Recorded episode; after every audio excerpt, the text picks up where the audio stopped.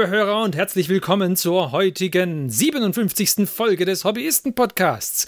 Wir sind ein Podcast, in dem sich fünf Freunde über ihr gemeinsames Tabletop-Hobby unterhalten und wir geben diese Unterhaltungen an euch, liebe Hörer, weiter und zwar alle 14 Tage in euren Podcast-Client oder nach Spotify oder nach iTunes oder nach Google Podcast oder auf unsere Webseite, wo auch immer ihr es geschafft habt, uns anzuhören. Wir freuen uns sehr, dass ihr auch heute wieder mit dabei seid und wir sind der Martin, der Christian, der Marc, der Johannes und ich, der Ferdi. Was machen wir denn heute? Wir zerstören die alte Welt. Richtig. Beziehungsweise nein, das machen wir nicht, das ist ja schon passiert. Wer sich über die Zerstörung der alten Welt informieren möchte, der kann unsere Folge Die AOS-Tragödie anhören. Aber tatsächlich, tatsächlich werden wir uns heute wieder ein wenig mit Age of Sigma beschäftigen. Und äh, es ist heute meine Aufgabe, den Martin davon zu überzeugen, wie cool die Age of Sigma Geschichte ist. Und deswegen machen wir heute eine Folge zur Age of Sigma Lore. Und zwar, wir haben uns, oder vielmehr, ihr habt uns schon häufiger dazu aufgefordert, doch mal ein bisschen mehr über die Age of Sigma Geschichte und über die Fraktionen und sowas zu machen. Und ähm, dem sind wir bisher noch nie nachgekommen, aber jetzt denken wir, es wird jetzt doch mal Zeit, dass wir neben den ganzen 40k-Fraktionen, die wir schon mal abgedeckt haben, auch ein bisschen die AOS-Fraktionen abdecken. Und deswegen habe ich heute für die anderen Hobbyisten ein wenig äh, eine Geschichtsstunde vorbereitet. Und wir werden uns mit der äh, Age of Sigma Geschichte beschäftigen. Und zwar nicht alles war bis zum, bis zum aktuellsten, was jetzt gerade mit den Broken Realms Sachen und so weiter passiert, sondern wir versuchen in der Folge heute zu gehen von Anfang an bis äh, zu dem Punkt, an dem das zweite Editionsregelbuch quasi den Spieler in die Geschichte entlässt, sozusagen. Das versuchen wir zu machen. Und ich hoffe einfach, dass ich jetzt äh, erzähle und die Hobbyisten mir immer zwischendurch irgendwelche unqualifizierten Fragen stellen, die meine Erzählung ein wenig garnieren, damit es nicht gar so langweilig oder gar so eine längliche Bandwurm-Erzählung wird, wie es ansonsten es vielleicht werden könnte, nicht wahr? Es wurde nach dämlichen Zwischenfragen gefragt, hier bin ich. ja. Psst, Marc, Marc, psst. Ja, bitte. Was hast du denn bei Frage 2b? Wer erweckt oder heilt Sigma? Gut, also fangen wir an. So, wir, ähm, ich möchte mich äh, bei dem Age of Sigma Sachen erstmal damit beschäftigen, was so der Ausgangspunkt für die Age of Sigma Geschichte ist. Und ich habe das, ich, ich habe eigentlich die ganze Zeit gedacht, das ist irgendwie komplett losgelöst von der alten Welt und die Charaktere, die man vielleicht aus der alten Welt kennt, die sind da halt einfach so reingeworfen, weil, warum auch nicht. Aber tatsächlich, wenn man das nochmal genauer liest, dann beginnt die, äh, beginnt die Age of Sigma-Geschichte dort, wo die alte Welt aufgehört hat, nämlich mit der Zerstörung der alten Welt. Wir erinnern, erinnern uns, da war es so, es gab eine große Kampagne zum Schluss von Warhammer Fantasy und in, den, in der Kampagne ging es nochmal um die Chaosgötter oder die Chaosarmeen gegen alle anderen und die Chaosarmeen haben gewonnen und haben die Welt zerstört. So, das ist, glaube ich, das Ende gewesen von dieser Kampagne, richtig? Quasi in the Grim Dark Past. Waren das nicht die Skaven, die die Welt zerstört haben, weil sie den Mond draufgeworfen haben? Das war, das war irgendwie auch ein Teil, davon habe ich auch schon gehört, ja. Aber so oder so ist die Welt dann irgendwie explodiert, alles ist kaputt gewesen. Äh, was dann passiert ist, und ich, ich meine, das habe ich jetzt natürlich in meinem Regelbuch hier nicht gesehen, ich meine aber, dass auch schon am Ende der alten Welt die Andeutung gemacht wird, dass Sigmar sich an dem äh, an dem Kern oder an einem Fragment der alten Welt irgendwie festhält und dann halt durch den äh, Kosmos oder durch das Nichts irgendwie mit dem driftet. So, das ist irgendwie so das Ende gewesen. Und genau da fängt Age of Sigma auch wieder an.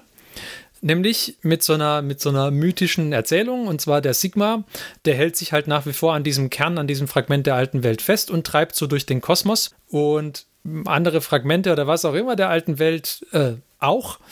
Und die kristallisieren dann irgendwann sich zu den, ähm, zu den Reichen der Sterblichen.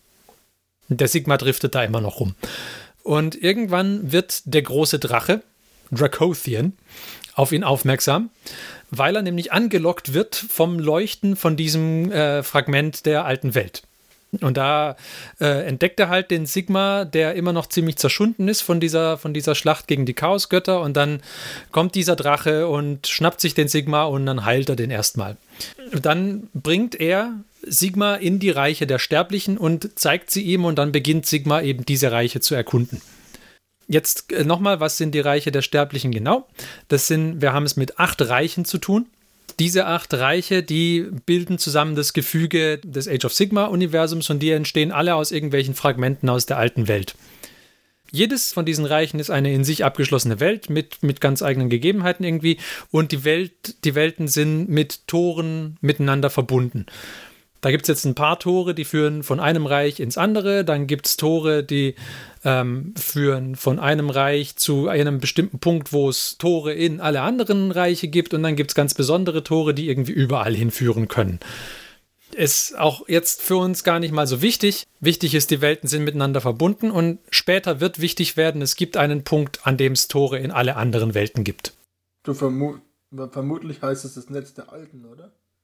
Die, die, diese, das weiß ich nicht. Es, es heißt das Stargate. Also ich habe keinen Namen für dieses Netz irgendwie gefunden, nur dass es halt diese Tore gibt. Könnte aber natürlich schon sein, dass da die Alten irgendwas damit zu tun haben. Aber ja, keine Ahnung. Ja, weil das war ja bei den Echsenmenschen so mit dem Netz der Alten. Mhm. Die wurden ja von einer Schöpferrasse, den Alten ja auf die, auf die alte Welt geschickt. Die hatten ja dieses, diese Tore, durch die sie gehen konnten und dann überall wieder auftauchen konnten. Vielleicht ist es auch hier so. Ich habe leider keinen Echsenmenschen Battletome zum Nachlesen. Wäre möglich, aber im Grundregelbuch wird es auf jeden Fall nicht, nicht erwähnt. Aber möglich wäre das schon. Ich glaube, das Prinzip ist ähnlich, aber die Herkunft ist jetzt nicht irgendwie verwandt oder verschwägert oder so. Es klang genauso. Und jetzt beginnt der Sigma also da so durch diese Reiche zu wandeln und erlebt da allerlei Abenteuer irgendwie und vor allem fängt er an, ein paar Leute zu treffen, die ihm sehr bekannt vorkommen. Nämlich sind es irgendwie Inkarnationen von anderen Seelen oder äh, quasi andere ähm, Personen, die man aus der alten Welt kennt, zum Teil die eben mächtig genug waren, um diese Zerstörung auch zu überstehen und die jetzt hier mit Sigma zusammen und auch mit neuen Personen zusammen, die man noch nicht vorher kannte, ein Pantheon bilden. Weil der Sigma, der bereist eben diese Reiche und äh, wie es so seine Herrschernatur ist, fängt er eben an, über diese Reiche zu herrschen und fängt an, sie zu zivilisieren und läutet eben ein Zeitalter ein, in dem es äh, diesen Reichen sehr, sehr gut geht, in dem sie wachsen und gedeihen. Und über das Pantheon hier können wir ein bisschen reden. Und zwar gibt es mehr oder weniger zu jedem von den Reichen eine, eine Gottgestalt, die da irgendwie dazugehört. Wir haben bei den Reichen haben wir acht verschiedene. Wir fangen mal an mit Geran, das Reich des Lebens. Und da äh, gibt es die Göttin Alariel. Ist ein bisschen unglücklich gewählter Name, finde ich, aber gut. Weil ich, ich habe da immer so ein bisschen die, die Ariel-Musik im, im Ohr, wenn ich das höre. Wo da die Diebkin? Nee, nee, komischerweise nicht. Es, äh Unter dem Helm.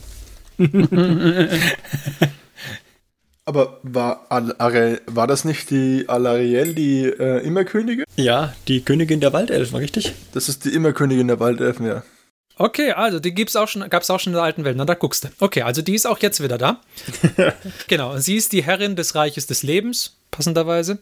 Dann gibt es Grimnir und Grungni, die Zwergenzwillinge ähm, denen, die, denen jeweils das Reich des Metalls, Shamon, und das Reich des Feuers, Akshi, zugeteilt wird.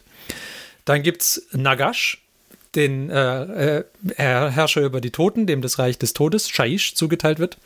Tyrion und Teklis, auch bekannt aus der alten Welt, ebenso wie Nagash, die beide gleichermaßen über Hysh, das Reich des Lichts, herrschen. Malerion, der über Ulgu, das Reich der Schatten, herrscht. Den gab es in der alten Welt nicht, aber es gab Malekith, der irgendwie mehr oder weniger das gleiche ist, glaube ich. Also angeblich ist es nur umbenannt, oder? Malekith ist Malerion, dachte ich immer. So würde ich das auch sehen. Aber ich kann mich auch täuschen. Malekith ist ja der, der ehemaliger Hochelfenprinz, dann Dunkelelfenkönig. Genau, und auch jetzt ist er halt, da würde das ja schon passen, dass er halt über das Reich der Schatten herrscht. Also passt schon, denke ich. Dann gibt es Gorka Morka. Na, natürlich. I wonder who that could be. Aber ist das nur ein Gott? Es ist ein Gott, ja. Ein Gott mit, mit zwei Köpfen, glaube ich. Ah, okay. Und zwar den äh, Chef im Reich der Bestien. Und es gibt Sigma. den äh, Herr über das Reich des Himmels, Asyr. So, und der Sigma reist jetzt eben darum und findet die und äh, überredet sie nach und nach alle, dass sie sich zu einem Pantheon zusammenschließen sollten, damit sie eben diese Reiche zu einem nie dagewesenen Aufschwung bringen können. Und das machen die dann auch. Am schwierigsten ist es noch, Gorka Morka zu überreden, dass er da mitmachen soll, weil es irgendwie das mit dem hier Ratssitzung und was, es ist alles nicht so seins irgendwie. Und überhaupt hat er auch keinen Bock, sich irgendjemandem zu unterwerfen. Aber der Sigma und er kämpfen ewig lang miteinander äh, in einem Kampf, der irgendwie zahlreiche Ebenen plättet und alles Mögliche. Und nachdem sie sieben Tage, glaube ich, miteinander gekämpft haben, liegen sie irgendwann beide auf dem Boden und müssen lachen. Und dann erkennen sie in sich äh, jeweils äh, eine echte Kämpfernatur und sind dann der Meinung, dass es jetzt doch gut wäre, gemeinsame Sache zu machen. Und so stimmt dann sogar Gorka Morka irgendwie zu, dass er zum einen Teil des Pantheons ist und zum anderen das Reich der Bestien ein wenig zivilisiert für Sigma, indem er die ganzen wilden Bestien da abschlachtet so wie der erledigen, erledigen auch die ganzen anderen Götter irgendwelche ähm, interessanten Aufgaben. Zum Beispiel der, äh, der Grungni, der, der Herr über das Reich des Metalls, und der bringt dann da auch den, den Zwergen und, und Menschen und was in dem Reich irgendwie Metallbearbeitung bei und alles Mögliche und hilft auch beim Sigma mit. Der Malerion erschafft das Sigmarabulum, das ist eine Arena, in der dann dem Sigma seine Kämpfer trainieren können und die können sich da in der in diesem Bereich auch totschlagen, wenn sie wollen, weil sie trotzdem auf jeden Fall unversehrt aus diesem aus dieser Arena rauslaufen, also Zeugs irgendwie. So oder so, die ganzen Reiche werden eben in ein blühendes Zeitalter geführt. Aber dieses Pantheon, was der Sigma da erschaffen hat, das ist ein recht wackeliges Gefüge. Habe ich ja jetzt schon erwähnt, dass der Gorka Morka, der hat es halt nicht besonders mit diesen Ratssitzungen und alles, das ist nicht so seins. Und Dresscode wahrscheinlich auch nicht. Was meinst du? Dresscode wird wahrscheinlich auch nicht so seins sein. Nee, ich denke auch. Und Tyrion und Teklis und Malerion, die haben irgendwie äh, auch noch die Agenda, dass sie gerne die ganzen Elfen, die Slanesh gefressen hat, äh, wieder aus dem seinem Bauch befreien möchten. Weil sie irgendwie festgestellt haben, dass der die halt alle verschlungen hat, aber dass die Elfenseelen noch äh, in ihm drin sind und gerettet werden können. Und dann haben die eben diese Agenda noch der Nagash hat sowieso immer seine eigene Agenda und ist jetzt hier in dieser, in diesem Pantheon mit drin, so als Zweckmäßigkeit, aber generell, sobald er die Möglichkeit hat, allein über alle zu herrschen, wird er die auf jeden Fall erreichen. Der Grimnir, also irgendwie äh, Sigma hat ihn und seinen Bruder, die waren irgendwo angekettet und die hat er von da befreit. Und während der Grungni irgendwie äh, es okay findet, mit Sigma jetzt gemeinsame Sache zu machen und ihm so quasi, äh, so quasi diese Schuld zu begleichen, möchte der Grimnir das durch eine einzige, einzelne Großtat tun und dann überredet der Sigma ihn, dass er irgendeine so riesige Gottbestie erschlagen soll. Und das macht er dann auch, geht aber dabei selber drauf. Und so haben die eben alle irgendwie ihre eigenen Agenten noch. Und nachdem dann dieser Aufschwung irgendwie so begonnen hat und alles eigentlich ganz gut aussieht, ähm, werden sie halt unaufmerksam und bemerken damit auch nicht, dass äh, der, der, der Aufschwung der Reiche, der Sterblichen, auch die Chaosgötter irgendwie so langsam auf den Plan ruft, die jetzt es für sinnvoll halten, ihre, äh, ihre eigenen Uneinigkeiten jetzt mal hier im Reich der Sterblichen auszutragen. Es ist ja so, die Chaosgötter sind immer daran interessiert, der Größte unter ihnen zu werden. Und diesen Konflikt tragen sie auf unterschiedlichsten Schauplätzen aus. Und jetzt denken sie, hier, diese Reiche der Sterbliche, die sind doch prima da dafür. Machen wir hier. Kurze Zwischenfrage. Ja, bitte. Zur Zeit des Schmiedens des Pantheons, also die Schmieden, die herrschen dann über diese einzelnen Reiche, mhm. aber äh, sind, äh, reisen zu der Zeit nur die Mitglieder des Pantheons dann schon zwischen den einzelnen Reichen oder gibt es tatsächlich Tore, die auch die Bewohner der Reiche dann schon nutzen? So wie ich das verstehe, gibt's da, werden diese Tore schon von allen benutzt. Also das heißt, einer, der aus äh, Hüsch mhm. kommt, könnte nach Gur reisen, über Dracer Tor. Ich so. weiß jetzt nicht, ob es da ein, ein spezielles Tor gibt, aber prinzipiell schon. Oder über irgendeine Zwischenstation oder so. Auf jeden Fall. Es gibt sogar Städte, die um so ein Reichstor rum erbaut wurden, sodass quasi die, die halbe Stadt in der einen Hälfte oder in dem einen Reich drin ist und die halbe Stadt in dem anderen. Hammerhall ist da eine Ich bin jetzt nicht sicher, ob es die Stadt schon gab vor dem Zeitalter des Sigma oder ob die erst später gebaut wird oder wie es da aussieht, aber prinzipiell sind diese Tore auch schon vorher bereisbar. Das heißt, auch die einzelnen Bewohner der Reiche kennen mehr oder weniger gut auch die Bewohner der anderen Reiche, je nachdem. So wie ich das verstehe, schon, ja. Hm. Und jetzt mit dieser großen Blütezeit geht halt immer auch so ein bisschen so eine Hybris einher. Und so bekommen die Chaosgötter quasi langsam irgendwelche Einfallsvektoren. Im, im Reich des äh, Metalls in Chamon, da ist das Problem, dass der Grungni, der überlässt dieses Reich irgendwann ein bisschen sich selbst, weil er der Meinung ist, dass seine Lehrlinge quasi jetzt mal erwachsen werden müssen und das funktioniert am besten, wenn sie jetzt äh, auch für sich selber arbeiten und verstehen müssen und so weiter. Und so fällt ihm halt irgendwie nicht auf, dass das Zench da langsam anfängt sich zu manifestieren.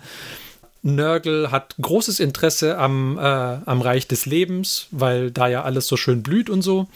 Und Korn findet im Reich des Feuers die Möglichkeit einzufallen, weil es da, weil die äh, an sich schon so ein hitziges Temperament haben, dass sie sich halt gerne gegenseitig mal abschlachten.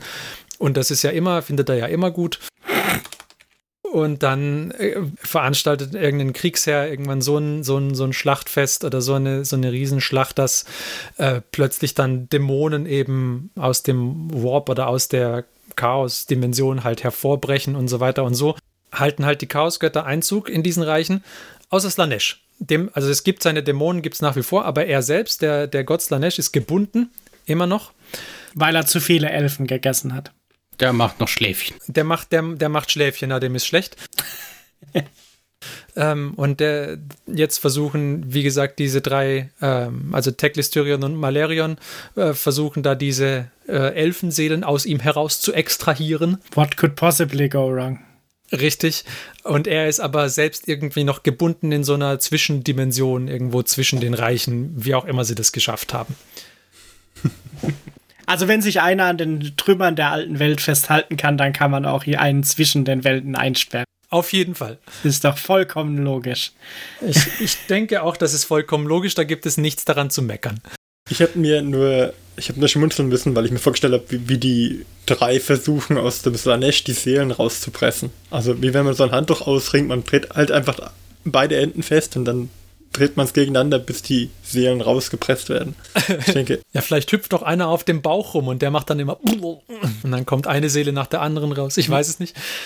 Ähm, das ist eine interessante Seitengeschichte. Da hat, spielt die, na, wie heißt sie, eine Rolle? Die Tante mit den Flügeln. Morathi? Morathi, Morathi Dankeschön. Die Mutter von Malerion alias Malekith. Die Mutter von, von, von Malerion, richtig.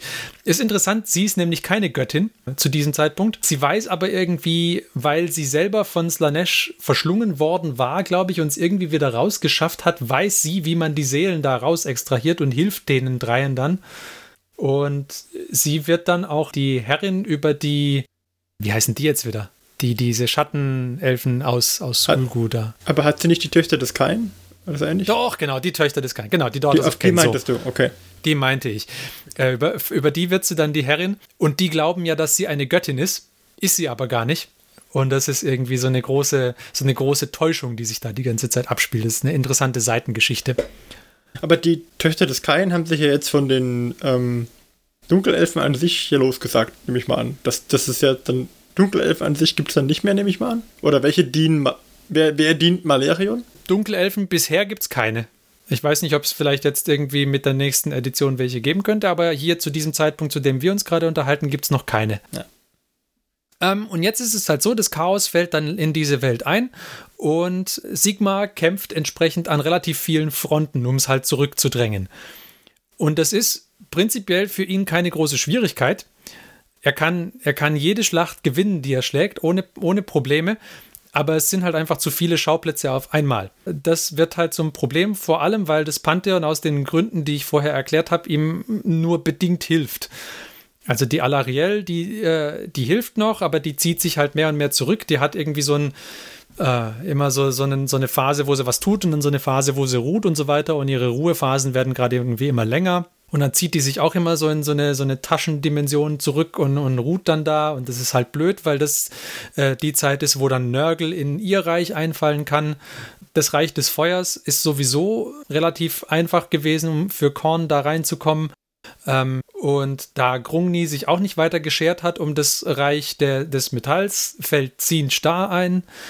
Und so ist es halt, ja, schwierig für Sigma, das jetzt alles irgendwie äh, im Zaum zu halten. Und jetzt äh, kommen ein paar relativ interessante äh, interessante Aspekte mit rein, nämlich, dass das, das Pantheon, ah, und Gorka Morka, genau, und Gorka Morka hatte, wie gesagt, eh keinen Bock auf die Ratssitzung und hat irgendwann sowieso gesagt, okay, ich habe genug jetzt.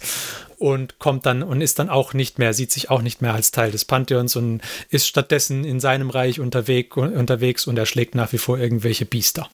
Genau, und jetzt kommt so, dass Archaon, den man auch noch irgendwie aus der alten Welt kennt, der, der größte Herrführer des Chaos, der fällt dann irgendwann in Shaish, also im Reich des Todes, ein. Und wie er das macht, ist relativ krass und brutal. Der irgendwie bringt da einen Haufen Barbaren dazu, sich umzubringen, weil die dann ja in das Reich des Todes natürlich herabfahren. Was, wie sollte es auch sonst sein? Äh, keine Ahnung, was er noch alles tut. Auf jeden Fall kommt dann eine massive Armee in diesem Reich an und attackiert halt Nagash und der kann die irgendwie noch so äh, zurückdrängen oder was. Aber das Problem ist, dass Sigma nicht da ist. Und das findet er natürlich total scheiße. Wo war Sigma, als die Westfold fiel? genau, das nimmt er ihm unglaublich übel. Und ich weiß nicht, was das für ein Charakter in der alten Welt war, der Nagash. Ja, ein netter Kerl. Ganz liebenswürdig. Ja, im äh, AOS-Universum ist es so, dass er, wenn er einmal jemandem irgendwas übel nimmt, dann wird er es ihm immer übel nehmen. Also da hat er so ein bisschen zwergische Züge. das mag sein. Und es, äh, ja, also sobald er, sobald er irgendwie anfängt zu schmollen, ist halt vorbei. Und das tut er jetzt. Dann ist es äh, so, dass er dann an, an einer anderen äh, entscheidenden Schlacht, nämlich an, äh, an einer Schlacht um diese Allpunkte, von denen, von denen ich vorher gesprochen habe, an der Schlacht äh, nimmt er dann zwar teil und wendet sich dann aber gegen Sigma. Also da ist es so, dass der Archaon wieder die Allpunkte, die beansprucht er schon für sich und das ist natürlich ein immens strategisch wichtiger Punkt, weil es da ja die Tore in alle anderen Reiche irgendwie gibt. Vielleicht noch dazu, so ein Reichstor, das ist nicht wie ein Tor zu einem Turm oder zu einem Haus oder sonst irgendwas, das ist so ein Teil, dass da durchaus so eine komplette Armee Schulter an Schulter durchmarschieren kann. Also das sind massive Dinger. Und deswegen ist es halt, wenn die Chaos-Streitmächte irgendwie diese Allpunkte halten, dann ist das natürlich doof. Und deswegen will Sigmar da einen großen Angriff führen, um die jetzt wieder für sie einzunehmen. Und dann wendet sich aber in dem Moment der Nagash gegen ihn. Und so ist dann diese, dieser Punkt hier auf jeden Fall schon verloren. Und der Sigma ist unglaublich zornig, weil Nagash ihn ja jetzt verraten hat. Marschiert dann auch äh, in, in das Reich des Todes, um sich an Nagash zu rächen und kommt dann irgendwie ganz kurz vor Schluss kommt er wieder zur Vernunft, weil er dann sieht, naja, okay, gut, also wenn ich jetzt den Nagash hier irgendwie angreife und dann aber die ganzen anderen Reiche vor die Hunde gehen, das ist irgendwie auch nicht gut. Eigentlich muss ich anderswo sein. Und äh, so marschiert er dann mit Armee oder marschieren alle, die halt noch irgendwie übrig geblieben sind und gegen die Chaosgötter kämpfen wollen, marschieren auf im Reich des Feuers auf irgendeiner auf irgendeiner Ebene zu einer großen Schlacht zu dem Battle of the Burning Skies. Lustig, das äh, deutsche Regelbuch übersetzt irgendwie so ziemlich alles, aber Battle of the Burning Skies übersetzen sie nicht. Warum auch immer. Und da bei dieser entscheidenden Schlacht fehlt natürlich jetzt Nagash. Ähm, und so ist es sowieso schon eine relativ schwierige Situation. Ähm, trotzdem sieht es zunächst für die, für die Ordnungsstreitkräfte gar nicht mal so schlecht aus. Und der Sigma führt irgendwie Angriff nach Angriff auf die Chaos-Streitmächte an. Und er, er ist ja stark, also das heißt, er kann ja diese Armeen besiegen und er hat seinen super Schlachthammer dabei und mit dem geht es alles noch viel besser. Und dann irgendwann glaubt er vor sich den Archaon zu sehen und wirft seinen Hammer nach dem dann stellt sich aber heraus, der Archaon war nur ein Trugbild, das irgendwie erzeugt wurde von irgendeinem so äh, Sinch-Magier und deswegen fliegt dann der Hammer durch ihn durch in eine irgendwie wieder ein, irgendeine Taschendimension und ist dann da gefangen. Und das ist mehr oder weniger der Schlusspunkt zu diesen, zu diesen Schlachten, weil Sigmar jetzt anerkennt, dass er hier nicht mehr gewinnen kann und dann schließt er sich im, in seinem eigenen Reich ein und verschließt die Tore von innen, sodass sie nicht mehr aufgemacht werden können, damit wenigstens sein Reich irgendwie sicher ist. Das heißt, er überlässt jetzt sämtliche andere Reiche irgendwie sich selbst. Der Lümmel. So, Das klingt doch sympathisch. das klingt super, ja. So macht er das. Und die ganzen, die ganzen Armeen und Städte, die er halt jetzt hier so zurückgelassen hat, die sind auf jeden Fall auf diese Situation sind sie jetzt nicht super gut zu sprechen. Und äh, so beginnt jetzt auch das Zeitalter des Chaos, weil jetzt halt niemand mehr die Chaosgötter irgendwie im Zaum halten kann. Das ist für alle Reiche keine besonders gute Zeit. Glaube, im Reich des Lichts passiert erstmal nichts fürcht fürchterlich Schlimmes. Da ist es noch nicht so krass, dass sich da jetzt die Chaosgötter manifestieren. Im Reich des Lebens ist es aber auf jeden Fall so. Da treibt jetzt Nörgel sein Unwesen. Im Reich des Feuers Korn, wie wir schon vorher gesagt haben. Und da marodieren jetzt irgendwelche Barbaren, Horden und Kriegsherren umeinander. Und ja, also keine gute Zeit. Sigmar fängt jetzt an diesem Punkt an äh, zu überlegen, was er jetzt tun kann, um diese Reiche ein weiteres Mal zu retten. Und jetzt kommt ihm nochmal Grungni zur Hilfe. Und zwar erschafft er jetzt für ihn den Amboss der Apotheose. Natürlich. Genau. Und zwar ist das der Amboss, auf dem Sigma in Zukunft die Stormcast Eternals herstellen wird. Und da müssen wir jetzt ein wenig drüber reden. Also Sigma erkennt, okay, mit einer herkömmlichen menschlichen Armee oder sterblichen Armee werde ich diese Schlacht nicht gewinnen können. Ich brauche was Besseres. Und deswegen fängt er jetzt an, seine unsterblichen Krieger zu erschaffen, nämlich die Stormcast Eternals. Wie die gemacht werden, ist eine relativ interessante Geschichte wieder. Und zwar macht er das so. Er guckt sich aus den Reichen der Sterblichen, weil die, die müssen ja nach wie vor gegen die Chaos, äh, gegen die Chaos-Armeen kämpfen. Da guckt er sich jetzt die besten Helden aus. Und immer wenn die dann in einer großen Schlacht sind oder wenn die kurz davor sind äh, zu fallen oder sonst irgendwas, dann schnappt er sich die. Kommt da so ein Blitz, fährt da vom Himmel runter und dann ist der Held weg. Das ist natürlich für die ganzen, für die ganzen Völker und was, aus denen diese Helden kommen, ist das natürlich super. Ja, wenn sowieso schon alles Kacke ist und dann kommt Sigma und schnappt dann die einzigen Lichtgestalten, die sie noch haben, irgendwie auch weg. Also das nur noch mal so als, als Sahnehäubchen auf ihre Stimmung obendrauf. auf jeden Fall erschafft er so halt nach und nach seine neue Armee, die Stormcast Eternals. Und die werden dann auf diesem Amboss der Apotheose geschmiedet zu seinen neuen unsterblichen Kriegern. Und das, das dauert Jahrhunderte, also das dauert ewig. Aber irgendwann ist es dann so weit, dass er sagt, okay, jetzt habe ich eine Streitmacht hier vorbereitet, die stark genug ist, um die Chaos-Streitmächte zurückzuschlagen. Das ist der Beginn von dem Zeitalter des Sigma. Und das ist auch der Punkt, an dem das ähm, Regelwerk erste Edition den Spieler damals entlassen hat. Und zwar ist es da so, da gab es dann auch ein paar schöne Geschichten, die man, also da gab es erstmal Kampagnen, die man nachspielen konnte und dann gab es auch ein bisschen Literatur dazu. Da wird dann diese Armee auch wieder mit Blitzen, also Sigma hat es irgendwie so mit Blitzen, äh, die werden dann da runtergeschickt, wieder in das Reich des Feuers. Und ihre erste Aufgabe ist, diese ganzen äh, Reichstore zum Reich des Himmels erstmal wieder aufzumachen. Weil die sind ja verschlossen. Die muss man jetzt wieder aufsprengen. Das kann man aber wohl nicht aus dem Reich des Himmels heraus machen, sondern das müssen die von, von außen her machen. Machen sie dann auch. Ähm, und dann marschieren dem Sigma seine Armeen durch die Tore durch und fangen an, gegen die Chaos-Armeen zu kämpfen. Das reicht aber auch noch nicht, sondern Sigma muss jetzt auch noch anfangen, halt zu gucken, wer ihm jetzt wieder hilft. Dann haben die Stormcasts haben jetzt dann unterschiedliche Aufgaben. Also zum einen sollen sie die Tore irgendwie sichern, Chaos-Streitkräfte zurückdrängen, äh, gucken, was von dem Pantheon übrig ist, was man noch einsammeln kann. Sie finden dann irgendwann auch Alariel und, äh, und, und schaffen es, die wiederzubeleben und schaffen es, die auch dazu zu bringen, zu kämpfen und so und finden alles Mögliche, mit dem sie halt dann diese, diese Schlacht schlagen möchten. Außerdem findet Sigma seinen Kriegshammer wieder, was auch super ist. Yay. Ja.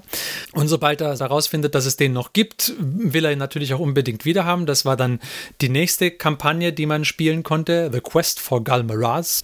Galmaraz ist der Hammer. genau, so kriegt er dann seinen Hammer wieder. Ja, es geht scheinbar ein wenig bergauf. Es funktioniert nicht alles, was Sigma sich vorgenommen hat. Da kann man auch nachlesen, welche, welche Feldzüge irgendwie okay sind und welche nicht. Das soll uns jetzt aber gar nicht so sehr interessieren. Wichtig ist aber, keine Allianz gibt es mit wem. Na? Nagash. Richtig. Mit Nagash gibt es keine Allianz. Nagash ist nämlich echt pisst, weil zum einen hat er natürlich nicht vergessen, dass Sigma ihn damals, wie er findet, im Stich gelassen hat. Das, da ist er nach wie vor sauer. Und Sigma ist auch nach wie vor sauer, dass Nagash sich gegen ihn gewandt hat und bei dem Battle of the Burning Skies nicht dabei war und überhaupt. Also sie sind nicht gut aufeinander zu sprechen, die zwei. Aber dann gibt es noch weitere Probleme und das ist jetzt das äh, Leitthema der zweiten Edition Age of Sigma, äh, nämlich die Sache mit den Seelen. Also bis hierher waren wir jetzt dann quasi erste Edition Age of Sigma. Genau. Und äh, die zweite Edition geht dann ab der Stelle weiter von der Geschichte. Genau, diese ganzen, diese ganzen Kampagnen, The Quest for Galmaraz und da, wie, wie sie halt da die Reichstore irgendwie sichern wollen und was, das ist alles erste Edition gewesen. Und dann vielleicht erinnert ihr euch noch, das war relativ am Anfang von unserem Podcast, war irgendwann dieses äh, Malign Portents äh, Zeugs relativ aktuell. Das war so, da wurde die Storyline mehr oder weniger weitergesponnen und dann da fing diese Sache mit den Seelen irgendwie an. Okay. Zum Teil. Also da hat erstmal alles darauf hingedeutet, dass die zweite Edition Age of Sigma, dass es da stark um, um Nagash gehen wird, also um, um die Untotenarmeen. Ah nee, das mit den, mit den Seelen. Doch, die, die Starterbox für die zweite Edition hieß Soul Wars, glaube ich, oder? Ja. Ja, genau. Da geht es viel um Seelen und da müssen wir uns ein bisschen drüber unterhalten, was da jetzt das Problem ist. Nämlich, es ist es ja so, der Nagash ist der Herr von dem Reich der Toten. Und er denkt, oder in seiner, seiner Ansicht nach ist es so, diese ganzen Seelen von den Lebenden, die sind halt in irgendwelchen Reichen, solange sie leben. Und wenn die dann aber tot sind, dann kommen die doch bitteschön zu ihm. Er sieht sie als sein Eigentum an, ja. Und jetzt ist es deswegen für ihn absolut nicht zu vertreten, dass Sigma halt immer wieder welche wegschnappt. Und zwar nicht nur irgendwelche, sondern irgendwelche Seelen von irgendwelchen Helden, die auch wirklich gut hätten Heerführer bei Nagash werden können, weil die haben es ja drauf. Und das findet er absolut nicht okay. Ich stelle mir Nagash immer so ein bisschen vor wie den Hades aus dem Disney-Herkules-Film. Ja, ja, ja, ganz genau so stelle ich mir den auch vor. Ich weiß, ich weiß, dass die Stormcastle da tot sind. ja, genau. Auch vom, vom Temperament her ganz, ganz ähnlich, denke ich, ja. Mhm. Und das ist außerdem nicht die einzige Stelle, an der ihm Seelen abhanden kommen, weil, wie wir ja schon gehört haben, ist es auch noch so, dass die drei Elfenherren da auch Seelen aus äh, Slanesh extrahieren und die ja auch dann anstatt dahin zu gehen, wo Nagash sie gerne hätte, gehen, werden die dann irgendwie wieder zu irgendwelchen Elfenvölkern verarbeitet. Das ist auch nicht okay. Das findet er auch scheiße. Ja, ja, Moment, aber die hat er ja vorher auch nicht gehabt. Ja, aber das findet er trotzdem, dass die da nicht hingehören. Gierschlund. Dann ist es außerdem so, da werden wir irgendwann noch genauer dazukommen, aber es ist auch so, dass die Idoneth Deepkin, die sind auch ganz groß darin, irgendwelche Seelen zu mopsen. Eieieiei. Und, und überall an allen Ecken und Enden sieht er seine Fälle davon schwimmen und findet es absolut nicht gut. Also ich finde den Typ sympathisch. Alle spielen ihm nur übel mit. Der hat nichts gemacht bisher. Ja. Der, ja, did nothing wrong. er ist der Magnus de- des Age of Sigma-Universums. Tatsächlich, diese Geschichte mit den All, mit diesen Alltoren, es ist zwar ein drei all over again. ja, ein bisschen, ein bisschen. Wenn ich mir anschaue, was Nagash vor dem Zusammenbruch der alten Welt so angestellt hat, bin ich mir nicht so sicher, ob Nagash did nothing wrong wirklich passt. Da, da, da. Alte Welt, schmalte Welt, das zählt doch nicht mehr. Ja. Ich finde auch, da muss man modern denken, er hat ein schönes Modell. Ich finde, das ist gar nicht mehr so schlimm. Jedenfalls äh, ist es halt so, also er, er schmollt jetzt so vor sich hin, ja, und sein Zorn schwelt vor sich hin und dann irgendwann fasst er schließlich einen Plan. Jetzt müssen wir noch mal uns ein wenig über die Reiche unterhalten. Es, es wird jetzt ein wenig wild, fa- fa- falls es bisher das noch nicht war. Und zwar, es ist so, diese Reiche der Sterblichen, die sind ja sehr, sehr magisch, ja. Und äh, die Konzentration der Magie, die ist immer so, dass die Reiche im Inneren irgendwie, da sind sie eher stabil und je, je näher man zum äußeren Rand eines Reiches kommt, desto instabiler und magisch aktiver wird dieses Rand. Das manifestiert sich dann auch, indem es da irgendwie immer sehr, sehr magische Substanzen gibt. Und im Reich der Toten ist diese magische Substanz der sogenannte Grabsand. Äh, Vielleicht kurze Zwischenfrage. Mhm. Ist ein Reich äh, eigentlich gleichzusetzen mit einem Land slash einem Planeten oder so ein ganzes System? Eine, eine Dimension. Okay. Ob man da jetzt sagen kann, es ist ein Planet oder nicht, weiß ich nicht. Hm, Also eine Dimension einfach. Und ob es jetzt eine Platte ist und wenn man am Rand ist, fällt man runter oder nicht, kann ich nicht sagen. Spielt auch keine Rolle, weil die äh, Lore ist so gestaltet, dass je näher man an den Rand kommt, desto instabiler wird es, sodass man dann ganz an den Rand sowieso nicht hin kann. Quasi irgendwann kommt dann die Meldung, you have, lost, uh, you have left the battlefield, return in the next 10 seconds. So, sowas in der Richtung, ja. also die, die Konzentration der, der Magie ist irgendwie an den Rändern deutlich höher als in der Mitte. Und Nagash schmiedet jetzt einen Plan, wie er quasi zu dem mächtigsten Wesen überhaupt hier werden kann, sodass er alleine dann die Chaosgötter schlagen kann, aber auch ein für alle Mal Sigma heimzahlen kann, was er gemacht hat und wie er dann alleine zum Herr der ganzen Reiche werden kann. Und endlich die ganzen Seelen bekommt, die ihm rechtmäßig zustehen. Und zwar fängt er an, eine schwarze Pyramide zu bauen. Das hat er auch in der alten Welt schon ganz gut gekonnt, habe ich gehört. Aber diese schwarze Pyramide, die er jetzt baut, ist natürlich die beste und größte und stärkste von allen. Und zwar benutzt er, um diese Pyramide zu bauen, den Grabsand. Äh, jetzt ist es so, diesen Grabsand, den kann man nicht gut transportieren, nämlich nur ein Korn auf einmal.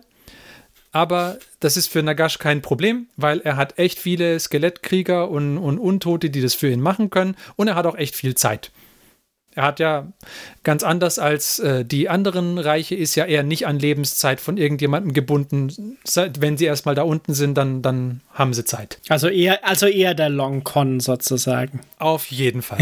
Und so fängt er eben an, diese, diese schwarze Pyramide zu bauen und holt dann diese magischen Substanzen vom Rand des Reichs und konzentriert sie alle in der Mitte mit dem Ziel, dass er die ganze Magie in der Mitte konzentriert und sie auf sich fokussiert und dann ein einzelnes starkes, ein einziges riesiges Ritual machen wird, äh, das ihn dann zu dem mächtigsten Wesen überhaupt macht. Das ist, das ist so der, der Plan. Läuft auch ganz gut, eine Weile lang, aber irgendwann fängt es dann an, schief zu gehen. Ich will gar nicht so sehr darauf eingehen, was alles schief geht.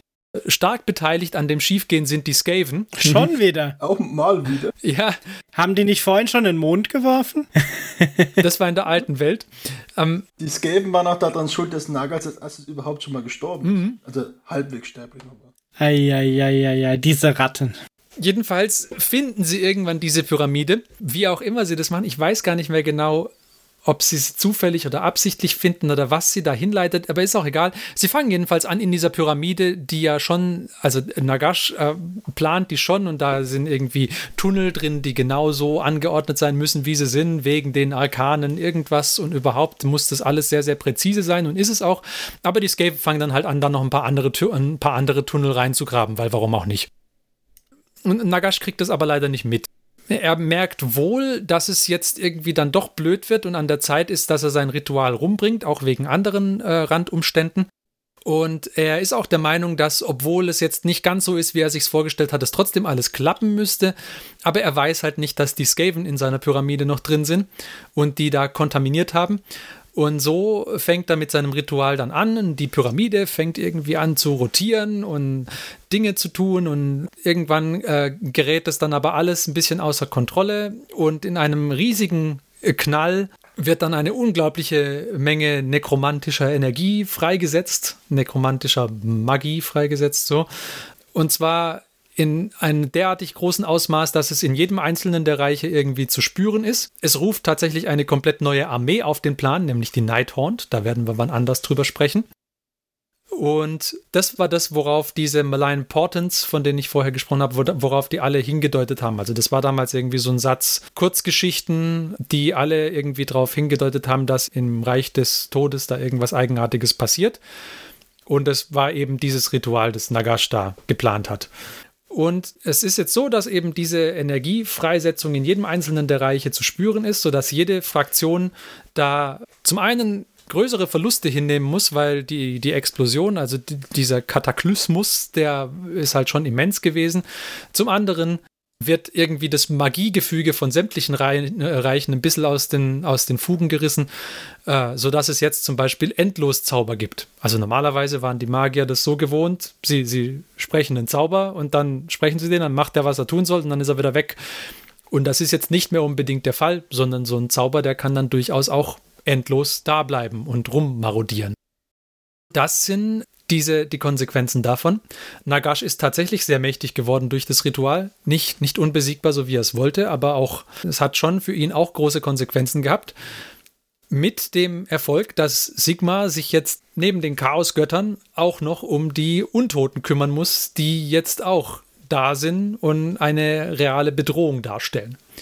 Und das ist der Punkt, bis wohin ich die Geschichte für heute erzählen wollte. Die Ausgangsposition für die zweite Edition Age of Sigma. Ausgezeichnet zusammengefasst. Ich finde es interessant, dass die Skapen wieder eine ähnliche Rolle spielen wie bei schon dem ersten Fall von Nagash. Ja, aber warum hat zum Beispiel, dann haben die Skaven dann kein eigenes Reich? Warum gibt es kein Unterreich für die Skaven? Die sind überall zu Hause. Ich, ich wollte gerade sagen, also wer den Fehler zweimal macht, die einfach da leben zu lassen, hat es halt auch nicht anders verdient. Also sie, sie haben, äh, die sind überall und nirgends zu Hause. Sie haben, die haben ihre, äh, die haben so eine Stadt, so eine riesige. Skavenblight. Genau, Skavenblight. Gibt es das noch, ja? Ja. Ich, ich glaube, nee, wie he- heißt es Blight City, wo sie wohnen? Ich weiß gar nicht. Ah, egal. Ähm, sie haben diese, diese Gnawholes, diese, ähm, dieses Tunnelsystem, das, sie, das sie graben können. Und ähm, es ist interessant, weil wo auch immer sie anfangen, das zu graben, das führt sie irgendwann aus dem Reich, in dem sie sind, raus, ohne dass es sie schon in irgendein anderes Reich reinführt. Das ist, hat so ein bisschen was vom Webway in der alten, in, in, dem, in der 40k-Welt. ähm, und sie haben auch eine Stadt, die halt in diesem System existiert, was mich dann stark an Komorra in, äh, erinnern würde, auch wieder im 40k-Universum. Da sind auf jeden Fall auch die Skaven zu Hause, aber sie sind auch sonst überall. Also, sie sind überall. Sie haben kein eigenes Reich, aber sie sind überall. Schade, weil Skaven hatten ja auch unterschiedliche Ausprägungen, sage ich jetzt mal. Ja, die Clans gibt es auch jetzt. Gibt's auch weiter. Ja, alle, alle, äh, ich weiß nicht, vier Clans gab es, oder? Ja. Genau. Eshin, Skywell, Pestilenz und äh, Züchter. Genau, am Anfang von Age of Sigma gab es erstmal bloß den Clan Pestilence, aber mittlerweile gibt es ja alle vier, haben sie ausgeweitet dann. Also ich finde die, ich find die Geschichte ziemlich cool. Ich muss sagen, ich finde vor allem dieses, äh, dieses lustige Hin und Her zwischen Nagash und Sigma finde ich halt sehr interessant so. Die Anfangsgeschichte, so wie, wie, er, äh, wie er da die Reichstore wieder aufmachen will und was, das ist, ja, ist ganz interessant, aber ähm, wirklich interessant finde ich eigentlich das mit äh, ab dem Punkt, wo Nagash sich dann irgendwie betrogen fühlt und dann Sigma in den Rücken fällt und dann fehlt er bei dem Battle of the Burning Skies da und dann fängt er an zu schmollen, weil Sigma ihm die Seelen mobst und überhaupt ist alles doof. Man, ich finde, das ist einfach so ein cooler Charakter. Ich finde es einfach so komisch, dass Sigma sich dann auf einmal hier mit äh, Nagash und Gorka Morga an einen Tisch setzt. Das ist so, hm? Na, mit, mit Gorka Morka hat er sich ja erstmal gekloppt irgendwie. ähm, ja. Und mit Nagash, da, ja gut, da hat Nagash halt irgendwie eingewilligt und hatte natürlich die ganze Zeit seine eigene Agenda. Also, weil wenn du irgendwas als das pure Böse bezeichnen würdest, dann ist es Nagash. Hm? Also in D&D-Sprache wäre Nagash halt der, äh, hm? Chaotic Evil. Nee, das wäre ein Chaos-Dämon, würde ich, würde ich eher Chaotic Evil sagen. Aber der, der ist halt einfach äh, äh, rechtschaffen böse. Hm? Ach so, ach so, okay, Lawful Evil. Der ist einfach nur böse. Hm? Okay. Aber kann, kann jemand böse sein, dessen rechte Hand Manfred heißt? Ist das in Manfred von Karstein? Hm? Manfred von Karstein. Manfred Mortage of the Night. Genau. Er hat die Mortarchen, seine, seine Heerführer, seine größten sind Manfred von Karstein, die Neferata und mit den Nighthaunt hat er Lady Olinda, The Mortarch of Grief, bekommen. Und noch irgendeinen müsste es geben, aber ich habe vergessen wen. Es gibt noch Katacross. Ne, aber der ist Chaos. Ah, nee, nee, Quatsch, der ist nicht Chaos. Mortag of the Necropolis. Und dann gibt's noch Arkan den Schwarzen. Genau. Arkan den Schwarzen, der war, glaube ich. Nee, ich weiß, ich weiß es nicht mehr. Also, äh, der Mortag of the Necropolis, der wurde erst später eingeführt, wo sie die Death-Fraktion irgendwie vorgestellt hatten. Diese äh, Wesen, die Bone, irgendwas. Ossiach Bone Reapers. Ossiach Bone Reapers. Und da gehört der dazu. Also mit jeder, mit jeder untoten Fraktion diese, oder toten Fraktion, die sie vorstellen, kommt auch ein neuer Mortarch. Ähm, aber ich weiß jetzt nicht mehr. Ich weiß nicht, wer, wer der Mortarch bei den Vampiren irgendwie ist. Da gibt es doch auch einen. Also mir persönlich, ich finde die Rahmengeschichte bei Age of Sigma gefällt mir sogar besser als die Rahmengeschichte bei 40k, muss ich sagen. Das ist jetzt starke Geschmackssache, aber ich persönlich, ich mag sie lieber. Ich finde, sie, sie geht so einen, einen netten Weg zwischen comichaft überzeichnet und dann aber doch irgendwie mit, mit sehr interessanten Aspekten. Ja, es ist nicht so, nicht so krass äh, grimdark wie halt, das 40K, wie halt die 40k-Story. Deswegen gefällt sie mir eigentlich sehr gut. Mhm. Naja, also von, de, von dem, was du aber erzählt hast, sind da, also so viel weniger grimdark sind die Sachen teilweise auch nicht, oder? Nee, aber, aber es ist nicht so, es ist nicht so, dass immer alles komplett den Bach runtergeht. Ja, also in 40k ist es ja fast egal, welche Fraktion du nimmst, bis auf die Tau vielleicht. Alle haben irgendwie diese sehr negative Konnotation, finde ich. Ja, okay, und die Tyranniden, denen geht's gut, ja, okay. und Orks? Orks weiß ich nicht. Aber es ist einfach, es, der, der, Unterschied ist halt, dass in 40k das Universum auf jeden Fall auf dem absteigenden Ast ist und hier halt nicht unbedingt. Das ist halt, finde ich, der, der Gegenentwurf. Es, es ist wieder auf dem aufsteigenden Ast. Ja. Bis zum nächsten Zeitalter, ne? es war ja auch lange genug auf dem absteigenden Ast. ja, ja, man hat halt jetzt auch mehr Möglichkeiten, noch weiter zu erzählen, die Geschichte. Vorher war es ein bisschen so, okay, jetzt kommt der nächste Sturm des Chaos und das wächst wieder ein bisschen mehr Chaos. Ja, ich glaube, das haben sie, das haben sie wahrscheinlich, ich denke, das war eins, was sie aus der alten Welt mitgenommen haben, dass es halt nicht reicht, einfach nur einen Antagonisten zu haben, also nur, nur Chaos als Antagonist zu haben und alle sind gegen das Chaos und deswegen ist es auch, können alle gegen Chaos kämpfen. Das ist schon, du brauchst halt, brauchst mehr, äh, mehr Antipathien der Fraktion untereinander. Das, das war jetzt vorher ja auch schon. Also ich meine, da haben die Zwerge gegen, gegen jegliche Form von Elfen gekämpft, die Protonen haben gegen fast alles gekämpft, vielleicht bis aufs Imperium. Ja, aber im Kampf gegen das Chaos waren sie halt trotzdem alle vereint. Ja, das stimmt schon. Aber der Chaos war halt der eine Faktor. Ja. Ähm, aber es gab halt nichts mehr, was man noch eskalieren hätte können. Man hätte nicht noch sagen können, okay, jetzt kommt noch ein Meteor dazu. Oder es kommt noch ähm, keine Ahnung, noch irgendwas Schlimmeres, weil alles, was schlimm ist, war schon passiert, sozusagen. Es war schon in dem schlimmstmöglichen Zustand gefühlt. Ja, da, da, fehlen halt einfach die Eskalationsstufen. Genau. Quasi. Und so hast du, hier hast du jetzt halt mehrere, mehrere Nebenschauplätze auch aufgemacht. Genau. Wo es dann mal in die eine Richtung laufen kann oder wieder in die andere Richtung. Oder Nagash stellt eine neue Fraktion quasi auf. Genau. Du hast halt äh, mehr Möglichkeiten. Ich glaube auch tatsächlich, dass das ein Punkt ist. Ich glaube, wir hatten es auch schon davon, als wir uns über die 40k-Lore unterhalten haben. Was willst du denn noch eskalieren? Ja, genau. Mit der neunten Edition kamen jetzt mehr Necron so, die sind jetzt die neue große Bedrohung. Realistisch gesehen müssten sie ja da auch einmal die Welt zerstören, damit sie wieder positiv aufgebaut werden kann, um dann wieder zerstört zu werden. Ja, vielleicht passiert das ja mit dem Imperium Nihila, mit diesem dunklen Imperium, das jetzt abgetrennt wurde. Wer weiß. Aber da streifen wir jetzt ein bisschen ab.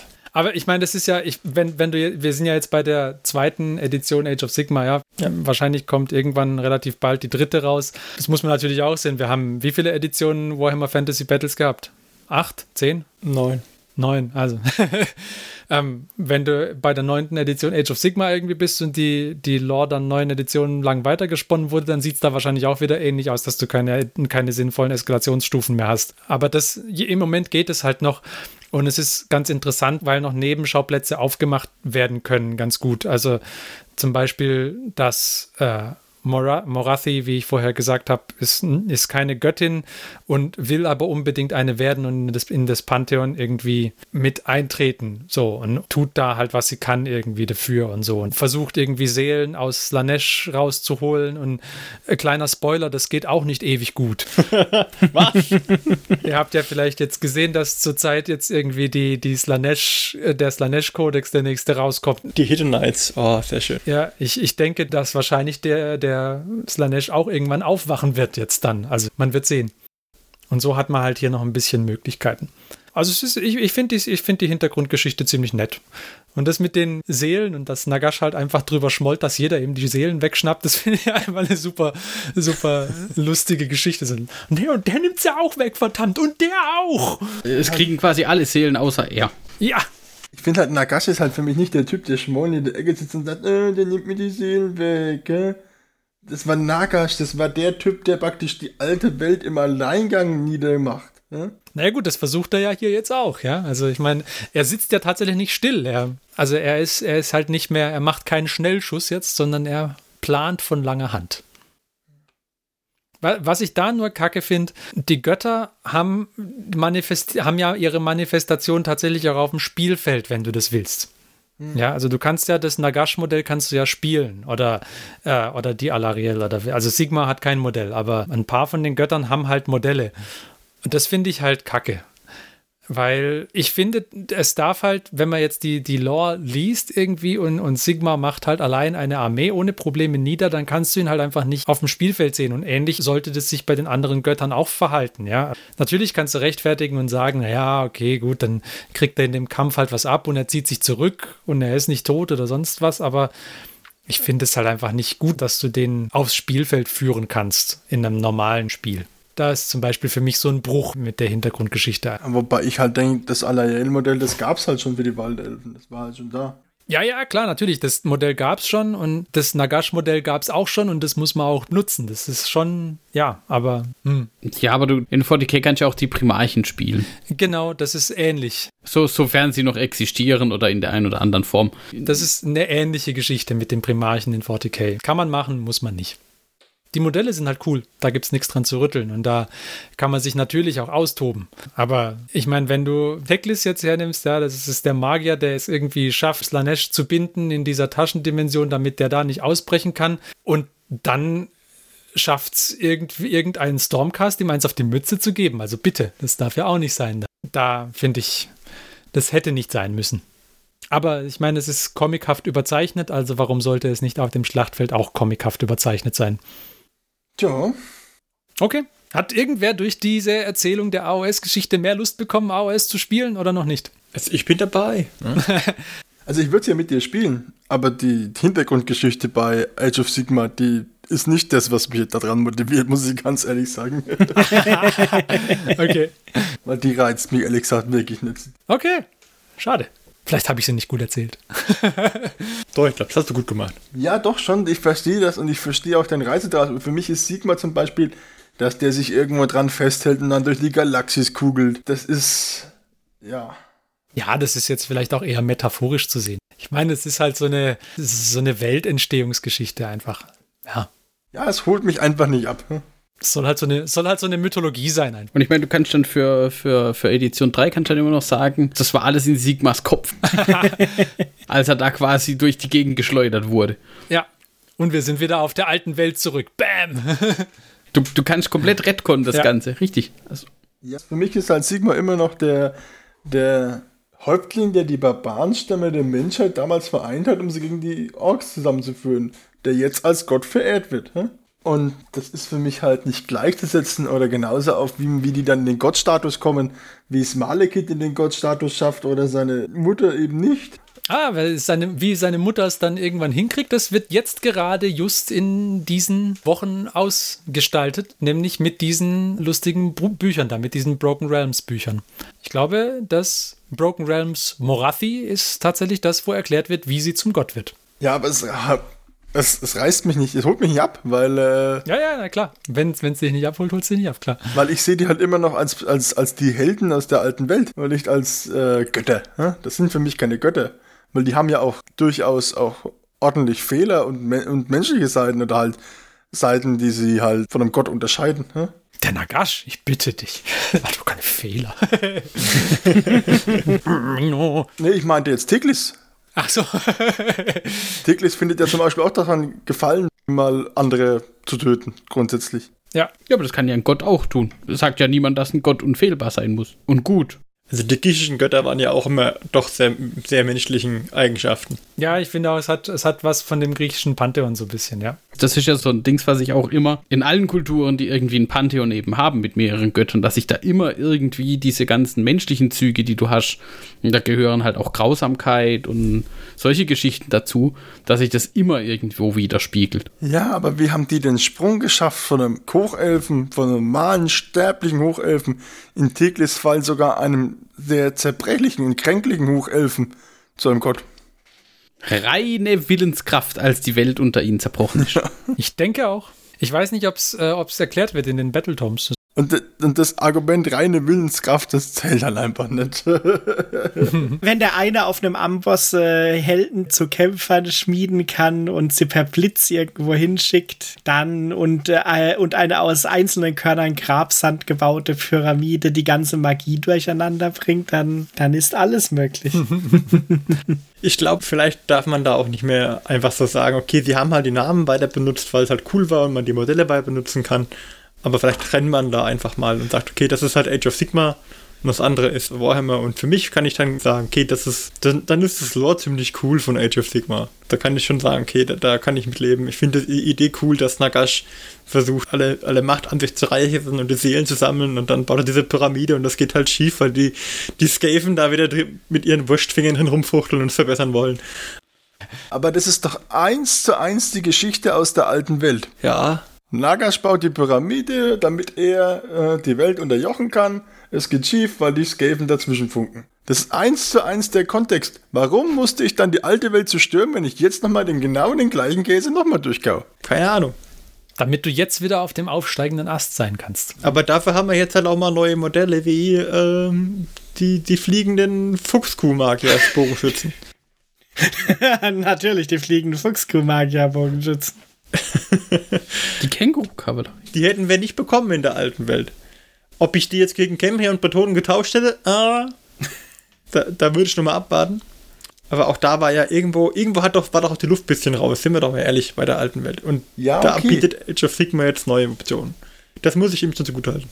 Ich sehe ja ein, dass aus in der alten Welt nicht mehr so viel möglich war, grundsätzlich die vernünftig fortzuführen, außer halt zum Beispiel die alte Welt noch in verschiedene Himmelsrichtungen zu erweitern, wie eben Katai oder Arabia. Aber Vielleicht wäre eine andere Möglichkeit auch gewesen, die Age of Sigma Sache einfach auch in der alten Welt spielen zu lassen, aber halt irgendwie ein Zeitalter später. Also, dass du dann einen anderen Punkt noch bietest, wo man sich dran festhalten kann.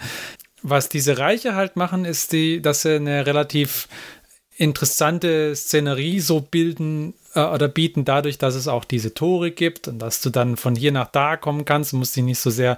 Ich meine, natürlich kannst du das auch auf der alten Welt alles haben, aber vielleicht ist das auch noch irgendwie ein, ein Grund mit dazu oder so. Oder vielleicht hat's einfach, haben sie einfach gehofft, dass es ein bisschen mehr Kreativität auch in ihren Black Library Schreibern weckt, wenn sie jetzt äh, sich auf einer neuen, äh, auf einer neuen Welt irgendwie austoben können.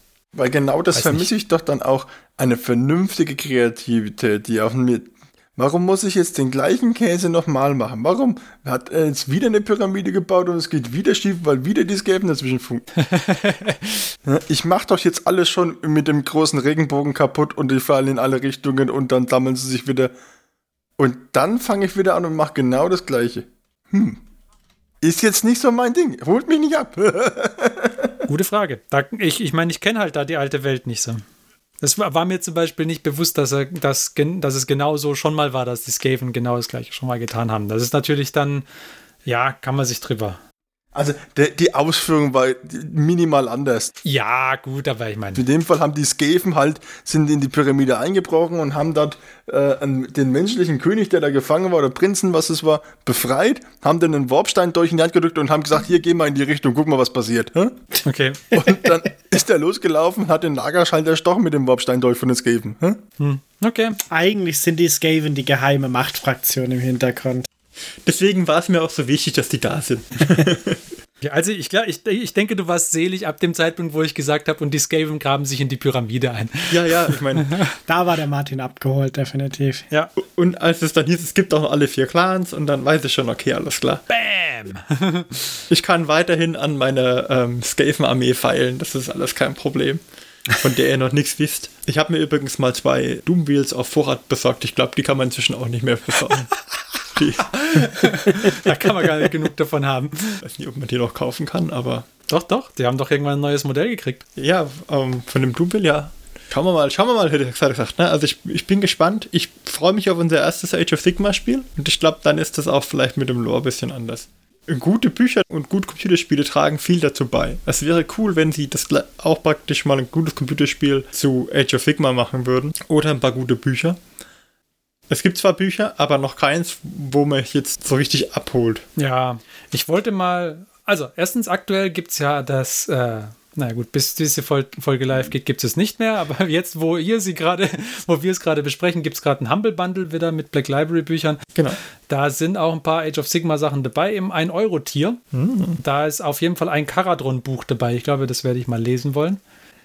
Ja, also das, was es ansonsten an Literatur gab, da vor allem bei den Reichstoren, hm, es war nicht langweilig, sagen wir es mal so, ja. aber es kam auch bei weitem also es gibt auch ganz viel nicht gute Literatur im 40k-Bereich. Richtig, ja. Aber wenn man es jetzt mal vergleicht mit der Horus Heresy-Serie, zumindest mit dem Anfang davon, dann kommt es halt da einfach nicht ran. Ja, also ich, ich bin gespannt und vielleicht wird aus dem wird ja mal aus der alten Welt sowas wie die Horus Heresy. Das ist halt auch ein 40k-Spielbereich, also ein 40k-Spielbereich gibt anstelle von 40k und wo gibt es halt auch ein Warhammer Fantasy anstelle von ähm, Age of Sigma. Und dann können die beiden Dinger ja durchaus nebeneinander existieren. Warum denn nicht? Ich fände das, das fände ich mit am besten. Weil wenn ich Lust habe, abgefahrene ähm, Blitz-Teleportierkrieger zu spielen, dann spiele ich meine Stormcast in Age of Sigma. Und wenn ich Lust habe auf meine, keine Ahnung, Slayer-Zwerge gegen bretonische Ritter, dann spiele ich halt Warhammer Fantasy. In, interessant wird es dann erst, wenn wir uns in einem Jahr oder anderthalb über das tatsächliche Release von The Old World unterhalten und der Christian wieder sagt, ja, und da hat er der Gasch wieder eine, Py äh, eine Pyramide gebaut und die Skaven haben es wieder kaputt gemacht. Dann würde ich eventuell stutzig werden, ob sie nicht immer das gleiche recyceln da war ja immer der große Konflikt, dass es dieses Chaosportal im Norden gab, von dem aus die ganze Welt überschwemmt wurde und der Rest hat halt kleine Fäden gemacht, aber der, der Kriegs-, also der, der Weltkrieg entscheidende Stichpunkt war halt, dass das irgendjemand die, die Chaoshorden im Norden aufhält. Aber dann denke ich, haben wir doch jetzt äh, gut angefangen mit den Age of Sigma Geschichten. Und äh, das nächste, was wir machen werden, ist, dass wir uns auch mit der einen oder anderen Fraktion in Age of Sigma noch ein wenig genauer beschäftigen. Ich meine, ich habe ja jetzt schon angedeutet, dass es für die Fraktionen bei den Untoten größere Konsequenzen hat, dass Nagash da alles in die Luft gejagt hat. Das gucken wir uns vielleicht in der nächsten Folge an. Mal sehen. Aber bis dahin wünschen wir euch viel Spaß beim Hobby. Wir freuen uns, wenn ihr in 14 Tagen auch wieder dabei seid und sagen Tschüss wir waren der Martin, der Christian, der Marc, der Johannes und ich, der Ferdi. Macht's gut, bis zum nächsten Mal. Tschüss. Tschüss.